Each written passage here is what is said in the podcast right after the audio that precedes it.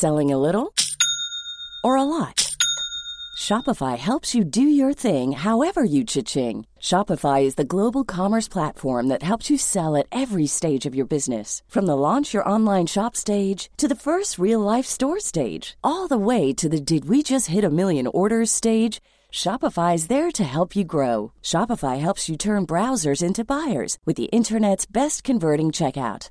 36% better on average compared to other leading commerce platforms because businesses that grow grow with Shopify. Get a $1 per month trial period at shopify.com/work. shopify.com/work. Cada noche los expertos se reúnen para debatir, polemizar, desmenuzar a la noticia y a sus protagonistas en una mesa de opinión que saca chispas. Esto es El Heraldo, la silla rota por El Heraldo Radio. Iniciamos.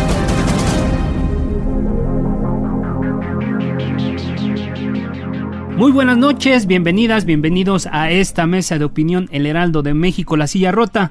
Soy Alfredo González Castro y como cada jueves los saludo desde nuestras instalaciones acá en el sur de la Ciudad de México y transmitimos a través del 98.5 de su frecuencia modulada y también saludamos a todos los amigos que nos siguen en, en el interior de la República, en Chiapas, en Nuevo León, en Jalisco, Tamaulipas, Tabasco, Guerrero y también por supuesto en el Estado de México. Y este jueves también, como cada semana, saludo a mi colega y amigo Jorge, Jorge Ramos, quien nos va a platicar de qué va la mesa de esta noche. Jorge. Alfredo, ¿cómo estás? Buenas noches y buenas noches al auditorio. Pues eh, ya llevamos una semana eh, realmente de, de, sobresalto, ¿no? Eh, las encuestas nos decían una cosa, en fin, y todavía seguimos un poco en vilo, ¿no? Aunque parece que las cosas se van perfilando. La semana pasada en esta mesa pues revisamos, ¿no?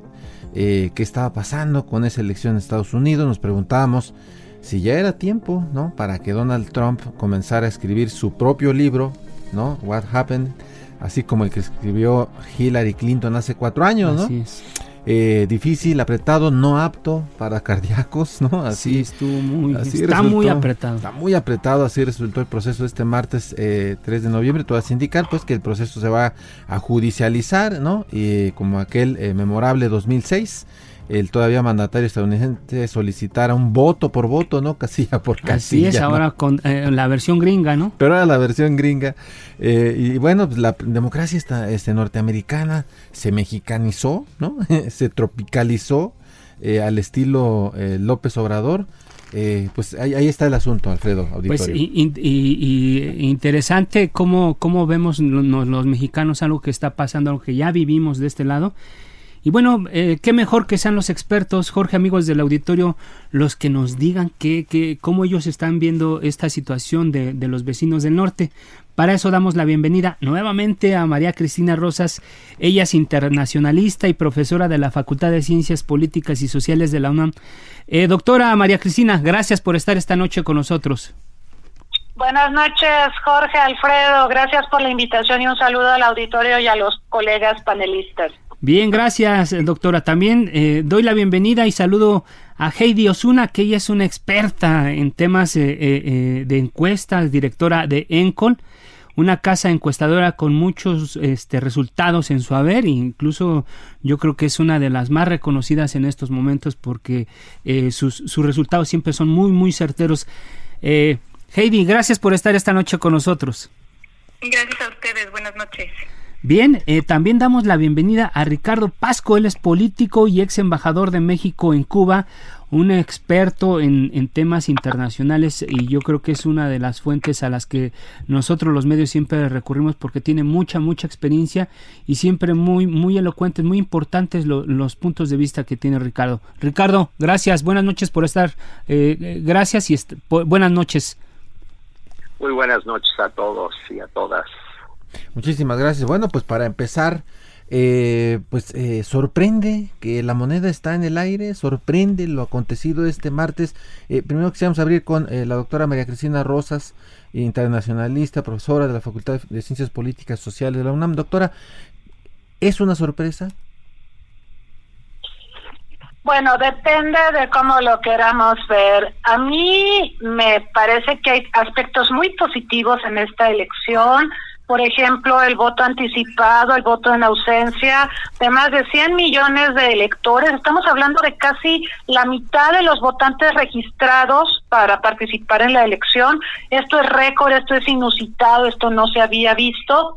Por supuesto está el tema de la pandemia, pero viendo lo que pasó el martes, eh, tuvimos acceso a imágenes de electores que acudieron en persona, hubo gente que decidió participar en persona en las elecciones con cubrebocas, vimos mucho movimiento, mucha participación y yo creo que este es un hecho positivo que tendríamos que destacar porque Estados Unidos siempre nos ha vendido que tiene la mejor democracia del mundo, el mejor sistema político eh, a pesar de que yo creo que su sistema de democracia indirecta, donde no es el pueblo el que elige directamente a los gobernantes, sino que esto lo hace un colegio electoral, pues es un poco obsoleto, pero la participación estuvo.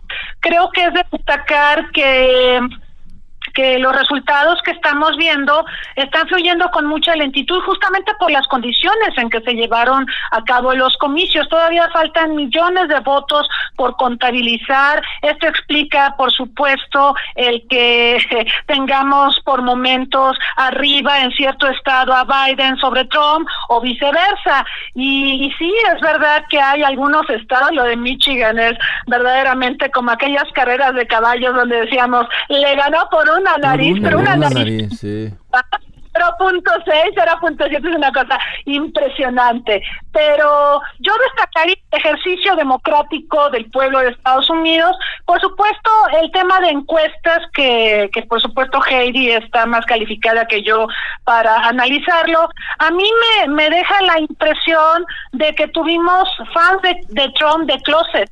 Es decir, eh, y fans de, de Biden de closet. Por ejemplo, gente que decía, yo apoyo a Trump a morir pero al final no le dio el voto y viceversa. Yo creo que vimos muchos closets aquí en, el proceso electoral, eh, pero creo que es un proceso fascinante también y vamos a tener que esperar todavía varios días a que tengamos resultados eh, de más votos, de más conteo de votos y, saber también si se judicializa finalmente o no. Gracias, doctora Rosas. Heidi Osuna, eh, ¿cuál es tu primera impresión que eh, sorprende lo que pasó en Estados Unidos, Heidi? No sorprende tanto. Muchas eh, encuestadoras preveían que iba a pasar algo, algo parecido, que no vamos a tener resultados el día de la elección, que iba a ser, que iba a estar cerrada, iba a estar peleada. Em, si bien Biden siempre tenía, en todas, prácticamente todas las encuestas, tenía una ventaja, una ventaja más amplia de la que tiene actualmente. Eh, es muy difícil que una encuesta pueda eh, medir eh, estos tres tipos de votos que tuvieron, ¿no? Que fue el voto anticipado, el voto por correo y el voto presencial. normalmente están acostumbrados los encuestadores a medir en Estados Unidos el voto por correo, ¿no? Ah, y el voto anticipado, pero no en estos niveles, ¿no? las últimas encuestas que se publicaron, ¿no? obviamente no puedes no puedes medir no quiénes fue quiénes realizaron un tipo de votación u otra. Entonces por eso es un poco complicado que en este momento podamos eh, ya decidir si si volvieron a fallar las encuestas como en 2016 hay en algunos estados que sí veo que eh, había por ejemplo en Florida no casi todas las encuestadoras traen una ligera ventaja para Biden y vemos que es exactamente al revés Em, pero bueno, hay que esperar los resultados para poder hacer un análisis profundo sobre, eh, sobre las secuestradoras. Lo que yo sí diría es que algunas que sí fallaron fueron las empresas que predicen elecciones, ¿no? Que además de utilizar, o sea, que no son encuestadoras, sino que son empresas que se dedican a predecir elecciones y las encuestas son una de las tantas herramientas que usan para dar sus pronósticos. Ok. Eh, Ricardo, este, ¿qué, cómo, ¿qué opinas de lo que estamos viendo ahora? ¿Una sorpresa, Ricardo Pasco? Sí, yo, eh, bueno, desgraciadamente no pude escuchar bien bien al comentario de Heidi, que quería saber su, su apreciación de las encuestas. Eh, primero, indudablemente se equivocaron las encuestas, absolutamente, y lo que muestra es una, eh, una crisis en la metodología de la medición del populismo, yo diría. Eh, claramente no supieron medir lo que podría ser el impacto de, de la andanada eh, en toda la línea de Trump eh, y el efecto que eso tiene sobre un pueblo. Yo, yo creo que aquí hay enseñanzas que hay que ver con muchísimo cuidado de cómo eh, una campaña de confrontación, eh, de división, de polarización, incluso de odio, de estímulo a, la, a, la, las pasiones raciales y de clase, eh, sí tienen desgraciadamente un beneficio electoral. Y yo creo que esa es una de las lecciones que, vamos a tener que sacar de, esta, de esta elección, de que inflamar el, el ámbito nacional y de crear un conflicto, incluso aunque sea artificial en muchos casos, eh, sí le puede beneficiar electoralmente a un candidato. Y yo creo que este es un ejemplo eh, clásico de eso, de cómo eh, se, se, utiliza la, la, incitación a la confrontación eh, para crear fanáticos. Y muchas veces los fanáticos eh, son eh, más capaces de movilizar, de expresarse que los, eh, digamos que los que van a una supuesta elección normal, racional, este, para expresar su voto a favor o en contra o lo que sea. Entonces, eh, una primera lección es que las encuestas eh, no supieron medir este fenómeno. Y lo digo porque porque eh, Trump elevó su votación, su votación popular, no solamente el, el, el número de, de votos electorales en los estados, sino el voto popular extraordinariamente eh, en millones y millones de votos. también Biden, así es. También, también Biden encima de Hillary Clinton, por cierto. Ella sacó creo que 68 millones y él ya lleva como 71. Eh, pero el hecho es que eh, eh, eh, la participación fue muy intensa. Eso explica en parte pues lo lo eh, alargado de la elección de los de los votos en, en distintos eh, estados pero eh, y que no estaban completamente preparados para contar 103 o 105 millones de votos este después de la jornada normal. Pero todo esto me parece que sí va dejando una huella preocupante que es eh, la, el signo de la polarización en las elecciones. Y eso porque creo que ahora que el presidente Trump está tuiteando que quiere que, dejen de contar los votos eh, y que es una elección fraudulenta y demás, lo que él está construyendo y se ve claramente en Fox News que están en esta línea es en el fondo están aceptando la derrota, pero preparando la narrativa del gobierno ilegítimo, del gobierno ilegal, eh, del gobierno producto del fraude de Biden. Eh, y bueno, eh, para México este es simplemente un déjà vu. Sí, de hecho pareciera, Ricardo Pasco, que estás este, platicándonos este, de México, ¿no? Eh, algo que estamos viendo ya en, en México, que ya vivimos en, en, México, y pero que nos estamos acercando al, al 2021 y obviamente al 2024 y pues sería preocupante, ¿no? Que, que, repitiéramos estos mismos patrones en donde eh, se apueste, ¿no? Por la polarización, donde se apueste por te voy a señalar para que seas ilegítimo, para que seas ilegal. Y entonces lo que estamos generando es, pues, debilitar al gobierno entrante, porque en este caso, pues, al que debilitan es, al, que llega. ¿no? A, Biden. Pero bueno, Eh, seguiremos más adelante, pero lo que quisiéramos preguntarle, y ya que lo mencionaba también Ricardo, este, Ricardo de manera muy, muy, muy señalada, el tema de las encuestas, ¿no? Que, que, que siempre generan, ¿no? Alfredo, auditorio, eh, eh, eh quienes tenemos ahorita en, en la mesa, eh, siempre generan sentimientos encontrados, ¿no? Este, si, si, si, si va con lo que yo pienso, ah, pues es una buena encuesta. Pero si no va con lo que yo pienso. Está cuchareada. Está cuchareada, en fin, empiezan a inventar ahí este cientos de cosas. Pero, eh, pues aquí tenemos una experta. ¿No? Sí, Heidi. Heidi ya, ya hablaba de este tema en, su primera intervención, pero eh, como decía, eh, yo creo que también eh, en las encuestas vuelven a colocarse Heidi en, el ojo del huracán y, no sé si en este caso otra vez tengan que hacer un mea culpa por, por lo que anticiparon. Tú, tú nos decías que, bueno, muchas de estas encuestas este, decían que iba a ser una contienda muy cerrada, pero bueno, eh, incluso hasta las casas de apuestas en algún momento del curso de la elección le daban 70 a Trump y 30 a Biden y a un día después o sea, como que están jugando con la, con la estadística, pero en el caso particular de, de, las, de las casas encuestadoras, otra vez vuelven a estar en el ojo Heidi. Sí, mira, a ver, tenemos que diferenciar entre las encuestas. Ha habido eh, eh, errores en, en, en, muchas de ellas y también con quienes predicen elecciones, ¿no? Que tanto son las casas de apuestas, ¿no? Como eh, concentradoras de encuestas o como empresas como el Good Political Report o el de Nate Silver que hace este esta predicción de, de, de elecciones, ¿no? Que se basa, entre muchas otras cosas, en encuestas.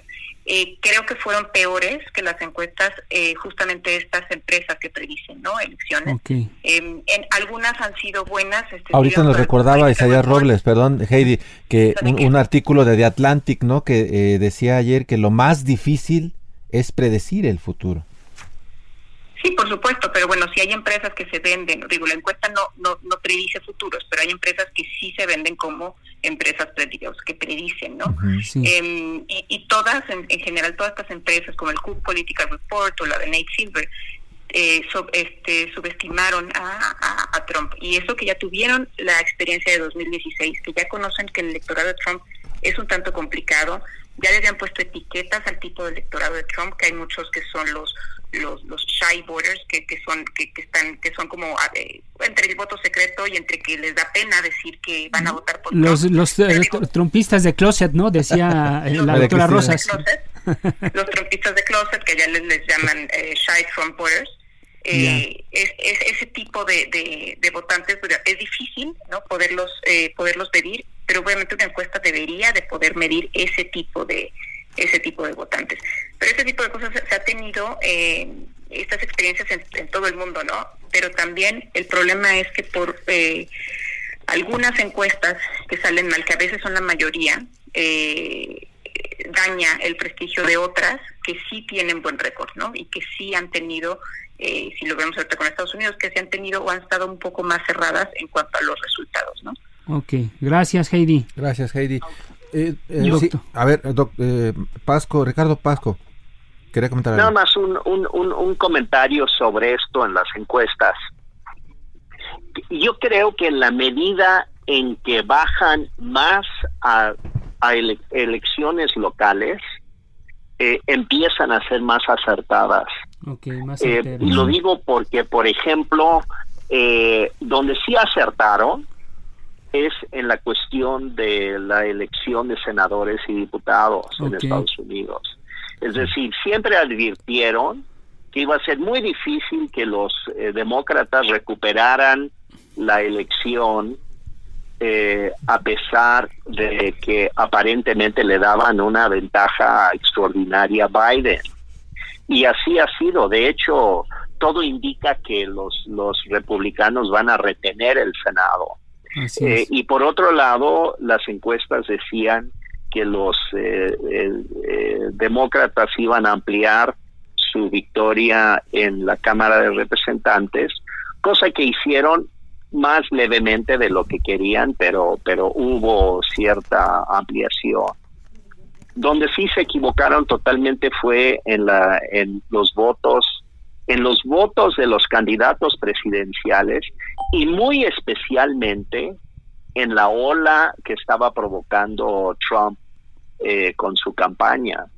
Gracias. Ahí me parece que se equivocaron. Y ahí es donde yo digo que la metodología de las casas encuestadoras tiene, tienen que empezar a actualizarse, digamos, en los fenómenos, eh, aunque suena eh, complejo, pero psicosociales, por ejemplo, del, de, la, de la polarización en la sociedad moderna y posmoderna. Eh, porque si no, si no se ajustan a esto, tenemos como una visión escindida eh, de que cómo es que Biden, que hay una ola azul para Biden y sin embargo no pueden ganar el, eh, el Senado. Claro, y habría que ver también el, el sistema, eh, digamos, eh, electoral de, Estados Unidos, ¿no? Cómo funciona, que pues puede haber millones de votos. Digo, Hillary ganó el voto popular, pero no la elección. Pero no la elección, ¿no? Este, es lo interesante, que además tiene ya mucho tiempo, ¿no? El, este mecanismo que era un, un sistema de equilibrio democrático en otro tiempo en Estados Unidos y quizá a lo mejor ya está haciendo agua, ¿no? Pero, eh, doctora Cristina Rosas, eh, pues preguntar, eh, ¿les creemos a las encuestas o las desechamos como elemento de toma de decisiones?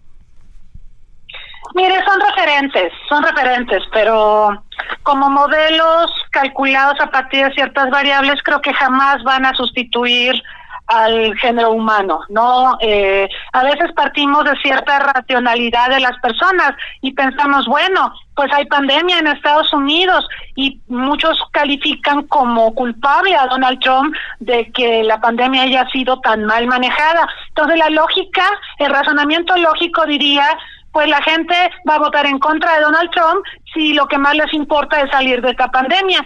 Pero no, no siempre es así. Hay gente que confía en Donald Trump, que votó por él porque considera que es una persona más vital, que él mismo padeció el coronavirus, que salió adelante. Entonces, para algunos es una figura irresponsable que ha denostado todo el tiempo a la comunidad científica, el virus, etcétera. Para otros es un luchador, es una persona que sabe salir adelante y es un modelo inspiracional o aspiracional para mucha gente. Eso obviamente las encuestas no lo pueden calificar. Así es. Así es. Así es, Heidi. Cuando veas las barbas de tu vecino cortar, pon las tuyas a remojar. Nosotros estamos ya a punto de entrar a un proceso bueno, primero el 21 con el tema de, de 15 gubernaturas y la Cámara de Diputados. Y enseguida, bueno, pues esto va a sigue la, la carrera por la presidencia. ¿Tú crees que las encuestas o estos ejercicios que se están haciendo tienen que sufrir algunas algunas modificaciones, sobre todo porque venimos también saliendo de un proceso aquí en México que fue la, la elección del dirigente de, de, Morena y que también tuvieron que repetirlo porque había ciertas dudas. ¿Qué va a pasar con, con estos ejercicios, eh, eh, con estas muestras, como, bueno, tú que, que, te dedicas a este tema? A ver, hay que, hay que distinguir dos cosas. Una, em, hay, hay, hay muchas encuestadoras ¿no? en México que no hacen encuestas, que no hacen investigación, que hacen publicidad y propaganda. Y el problema es que tienen espacios en medios de comunicación y entonces eh, la gente en una sola este canasta mete a todas las encuestadoras junto con estas encuestadoras que son exactamente propaganda, que no hacen ningún estudio, que solamente o copian los resultados que ven de otras casas encuestadoras o nada más se dedican a hacer gráficas, ¿no? Podríamos mencionar varias, pero creo que no es el no es el momento. creo que por este tipo de por este tipo de empresas, creo que la industria de las encuestas en la elección de 2021 em, va a estar cuestionada porque creo que desde los medios de comunicación y obviamente la población no saben distinguir qué es una encuesta y qué es una empresa que se dedica solamente a hacer propaganda política. Lo ideal es que la gente y los medios de comunicación vean el récord que tiene la encuestadora en, elecciones previas y sobre eso puedan darle el peso a estas encuestas, ¿no? Eh, vemos que hay, hay una empresa de, de encuestas telefónica este, que las hace vía robot, que está en todos los medios de comunicación, todos los medios lo toman sus números y siempre y en todo momento ha dado muy mal, ha tenido muy mal performance en cada una de las elecciones.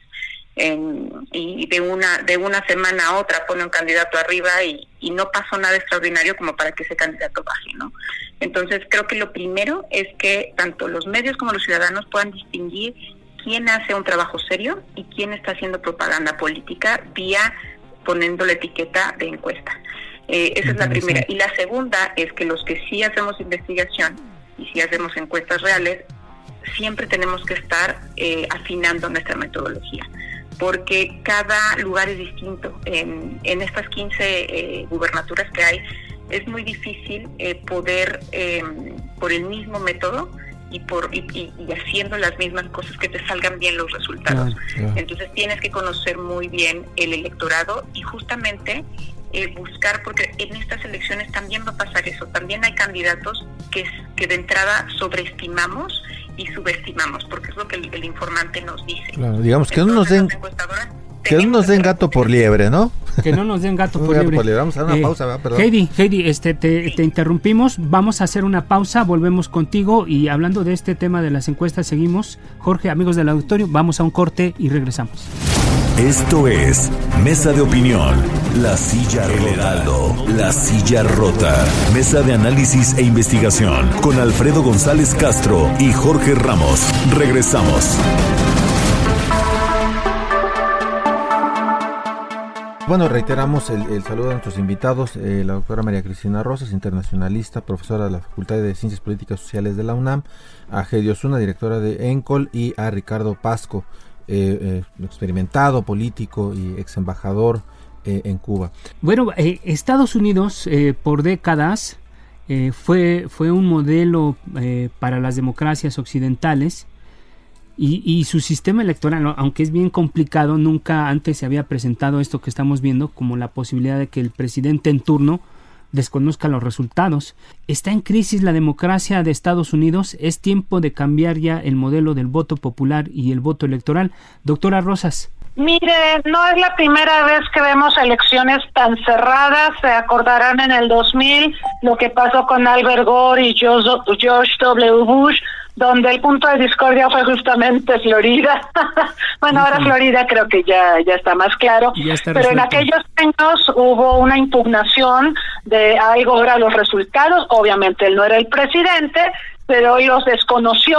Posteriormente, pues se articularon una serie de, de, instituciones y de mecanismos que Estados Unidos tiene previsto para resolver este tipo de situaciones. Al final también Albert Gore desistió y como recordamos, George W. Bush se convirtió en presidente de Estados Unidos. Esa fue una ocasión. La otra fue... Ah, y bueno, en esa ocasión vimos como el voto popular lo ganó Gore, pero perdió en el colegio electoral. Y la otra ocasión donde pasó lo mismito a otro candidato demócrata, en este caso candidata, fue Hillary Clinton en 2016, donde gana el voto popular, pero pierde el voto del colegio electoral.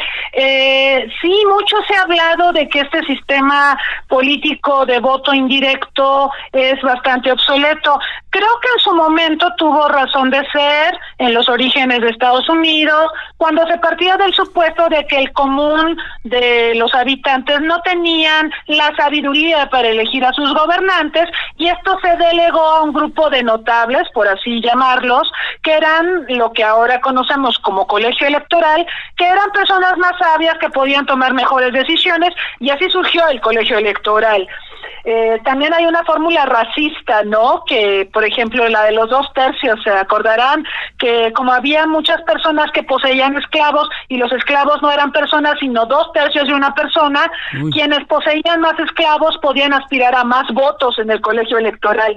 Entonces, es una fórmula bastante obsoleta, ¿sí? Eh, racista hasta cierto punto, viendo sus orígenes, y se han hecho eh, ahora sí que también encuestas en torno a si este sistema debería cambiar. Y revisé una encuesta que se publicó recientemente donde se revela que quienes tienen una cierta simpatía por el Partido Demócrata están muy de acuerdo con cambiar esta fórmula y que se instituya el voto popular directo, ¿sí? para elegir al presidente, mientras que por el lado de los simpatizantes demócratas hay una resistencia muy fuerte a que se modifique este esquema. Entonces aquí podemos ver el conservadurismo de los republicanos aparentemente ellos perciben que este sistema electoral les favorece o les ha favorecido históricamente.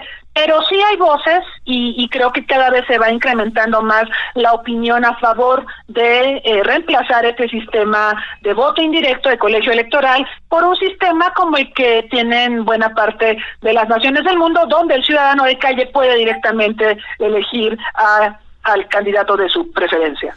Está bien, Ricardo Pasco, a ver cómo, cómo es este, este tema que eh, está planteando la doctora Rosas. En las actuales circunstancias, ¿está en crisis la democracia estadounidense? ¿Habría que cambiar el modelo, eh, Ricardo Pasco? Bueno, yo sí creo que está en crisis, pero no creo que sea por, por este sistema. Eh, yo, yo tengo una reacción un poco ambivalente ante este asunto porque creo que tiene algo que es benéfico que es que permite que la decisión sobre quién es presidente del país eh, sea una decisión mucho más repartida eh, entre la, población. Eh, y esto incentiva al voto en los pequeños estados. De hecho, en este momento estamos discutiendo Nevada, Arizona, Georgia, eh, también Pensilvania, pero digamos Arizona y, Nevada en este momento, dos estados chiquititos le podrían dar la presidencia a, Biden si, si se inclinan por él. Es decir, es una forma de, de distribuir la toma de decisiones, de incentivar a los estados pequeños a así salir a votar, a participar en el sistema político que de otra manera con los los los eh, la, la mayoría simple pues en realidad si tú ganas California, Nueva York, Illinois y unos estados más, ya ganaste la elección. Y los chiquitos en medio serían relativamente irrelevantes. Y entonces es una forma de equilibrar la toma de decisiones. También estaba eso eh, involucrado en la, la decisión eh, cuando se, se instauró este sistema. Entonces, eh, y no estoy muy seguro que, que sea eh, equivocado. No, a mí no me preocupa que ahorita estemos viendo a ver si do, por dónde se inclina Nevada o, o, Arizona. Me parece que darles a los estados chiquitos un poder importante de decisión, pues es importante. Gracias. Gracias. valida, valida la, la toma de decisiones.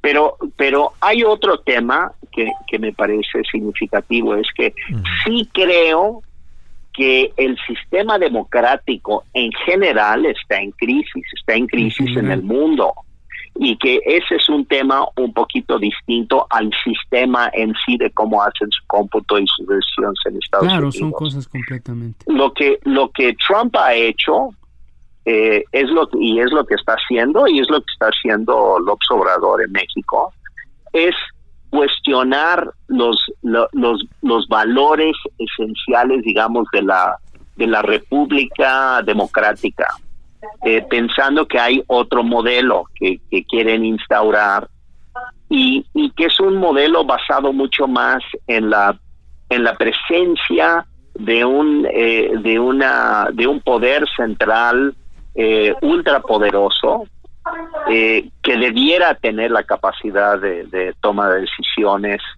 en, en, los procesos mucho más eh, predominante. Y esto es lo que en el fondo eh, es lo que pone desde mi punto de vista en crisis los, los sistemas electorales y es lo que dificulta el trabajo de los encuestadores porque entonces ellos en realidad no están preguntando sobre estas cosas.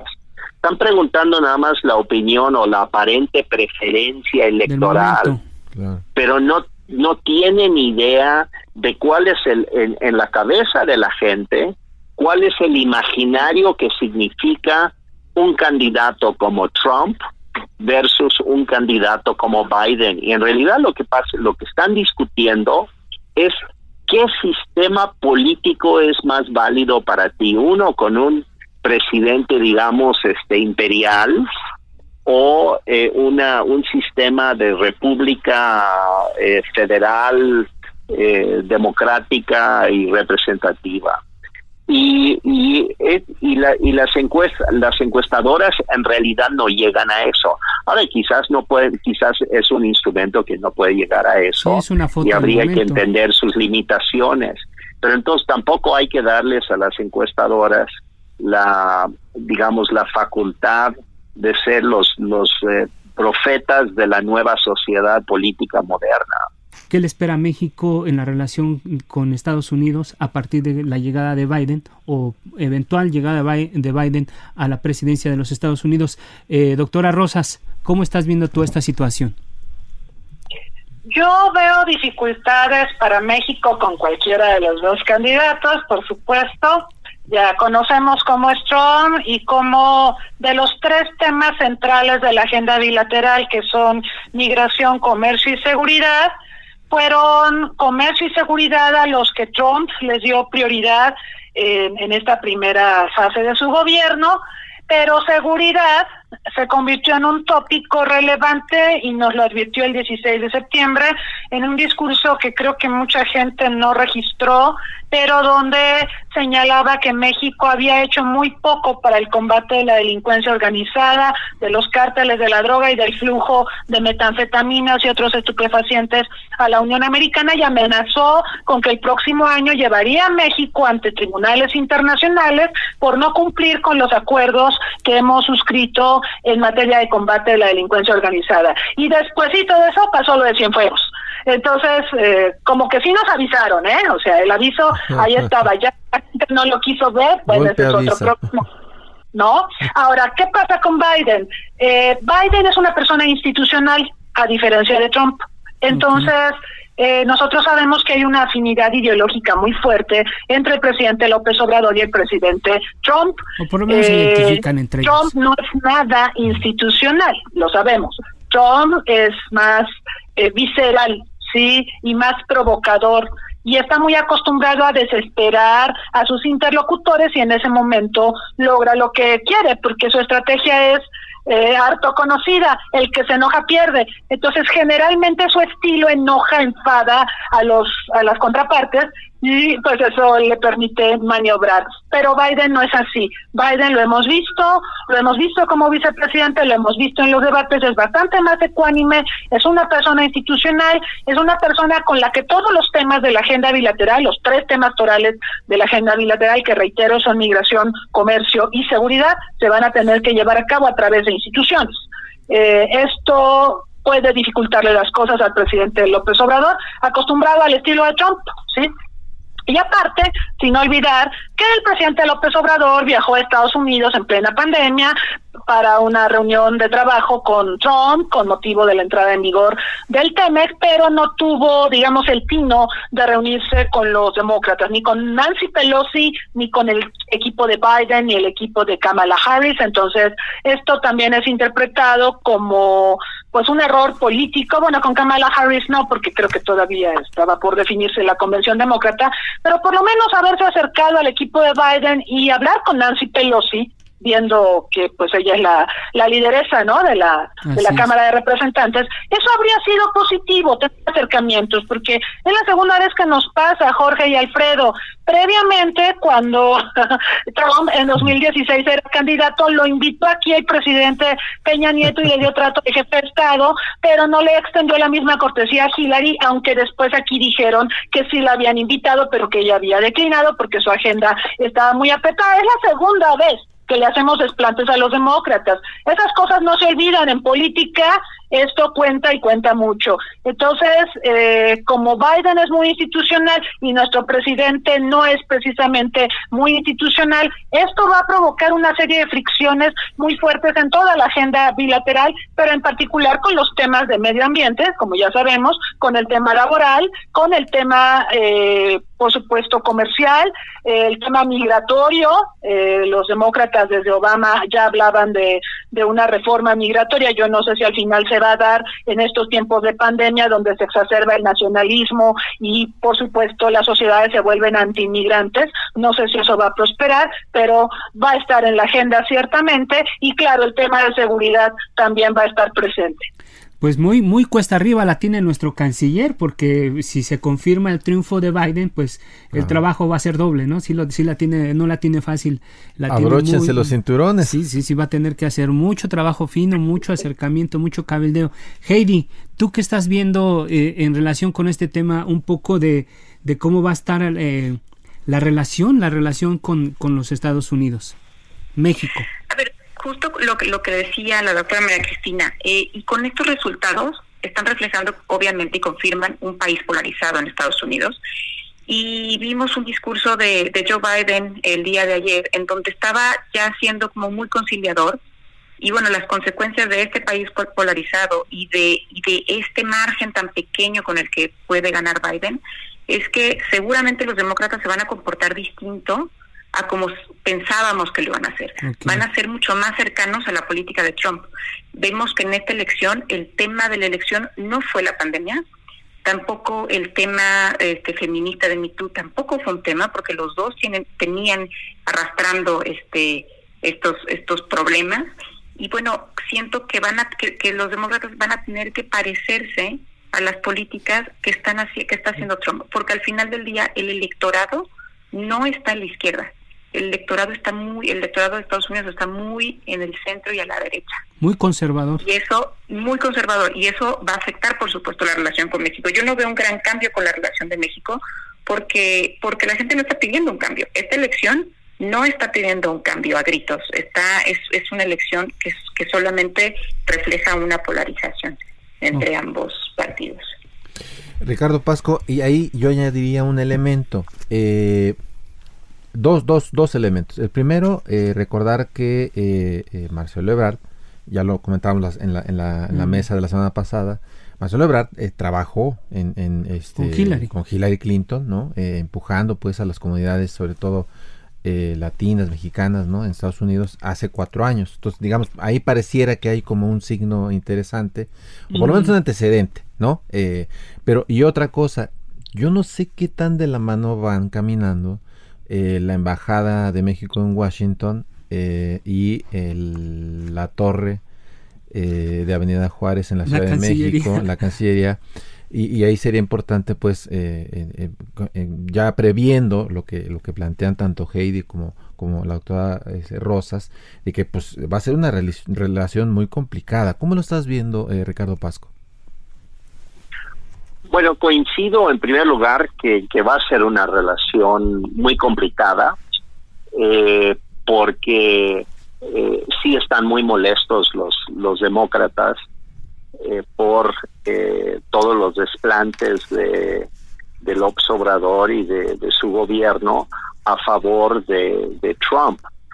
incluso hay que recordar que hace justamente una semana la secretaria de Gobernación Sánchez Cordero amenazó al gobernador de, de Michoacán, con, demandarlo ante la, la, Fiscalía General de la República por traición a la patria, porque Silvano Aureoles eh, llamó a los michoacanos en Estados Unidos a, a votar a favor de Biden sea una cosa eh, de, verdaderamente aberrante incluso. Digo, aberrante el planteamiento de traición a la patria, uno, eh, cuando su presidente este, eh, estaba en, la, en el jardín de rosas alabando a Trump en plena campaña electoral, pero aberrante también la idea de que el gobierno federal mexicano está dedicado a fiscalizar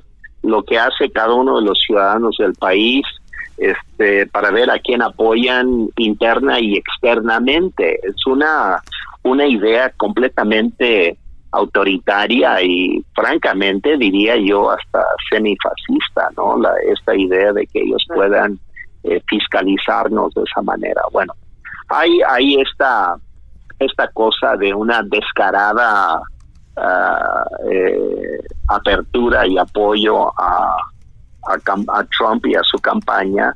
Y bueno, eso nos va a costar, nos va a costar políticamente, porque, pero por supuesto que los demócratas eh, se dieron cuenta de esto y están muy molestos con, con este gobierno. Pero también por otra razón, y la razón es la similitud en políticas y concepciones entre López Obrador y Trump. Y eh, esto de ser este gobernantes populistas, demagogos, eh, es una cosa que los une. En realidad, en el populismo es irrelevante decir que uno es de derecha y otro de izquierda. Lo más importante es que sean populistas, que es la metodología de gobierno con base en la polarización, en la confrontación, en el incentivar los odios entre los ciudadanos para poder selectivamente administrar eso y controlar a todos. Es una manera de convertirnos no en ciudadanos, sino en siervos de los gobernantes. Y tanto Trump como López Obrador tienen exactamente el mismo método de gobierno. El problema quizás no sería muy grande si Trump desapareciera el día de mañana después de perder la, las elecciones. Lo que yo estoy viendo, y lo estoy viendo en Fox News, este, porque hay que ver a Fox News ahorita más que a CNN, es cómo se, cómo se está organizando la extrema derecha en Estados Unidos. Cuando entró Obama a la Casa Blanca surgió el Tea Party, que era como una reacción durísima de la ultraderecha a que hubiera un negro en la Casa Blanca. Cuando entra Trump desaparece el Tea Party, pero se convierte en trumpismo. Sí. Y el trumpismo que estamos viendo se está preparando y está construyendo su narrativa para los próximos años.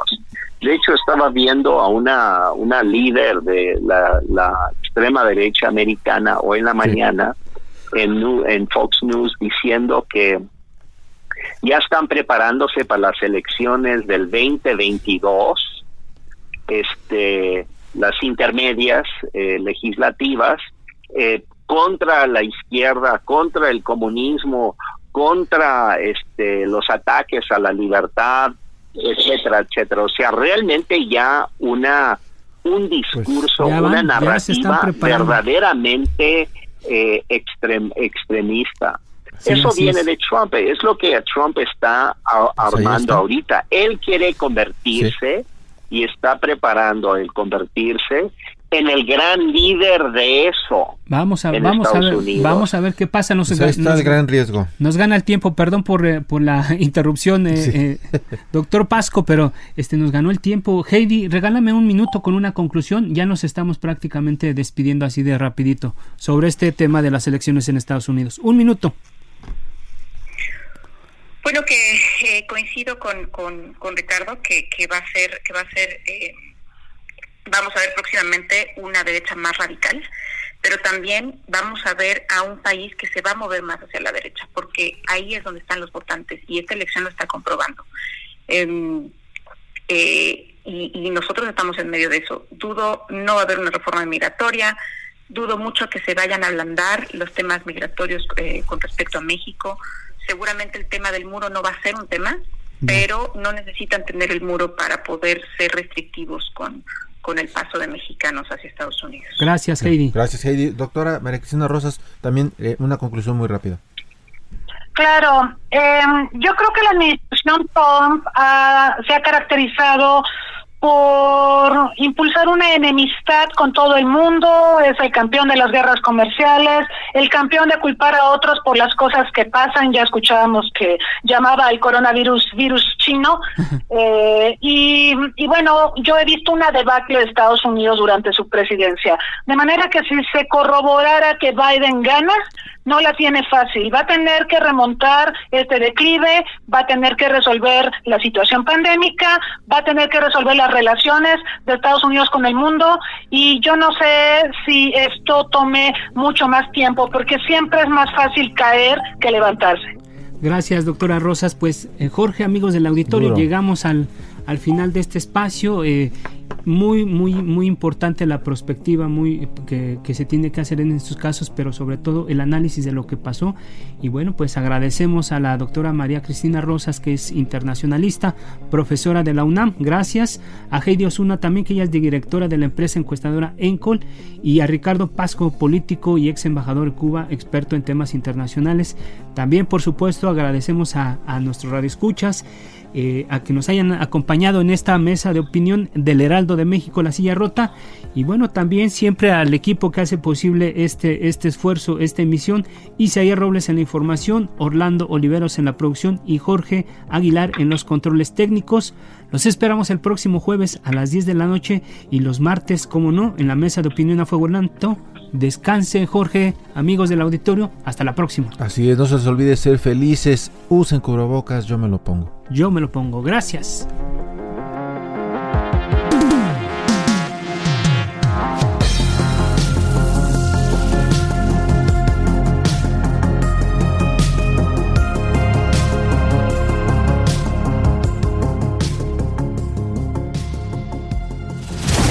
La polémica por hoy ha terminado. Te espera el próximo jueves para que, junto con los expertos, analicemos la noticia y a sus protagonistas. Esto fue El Heraldo, la silla rota. Por El Heraldo Radio, con la H que sí suena. Hasta entonces.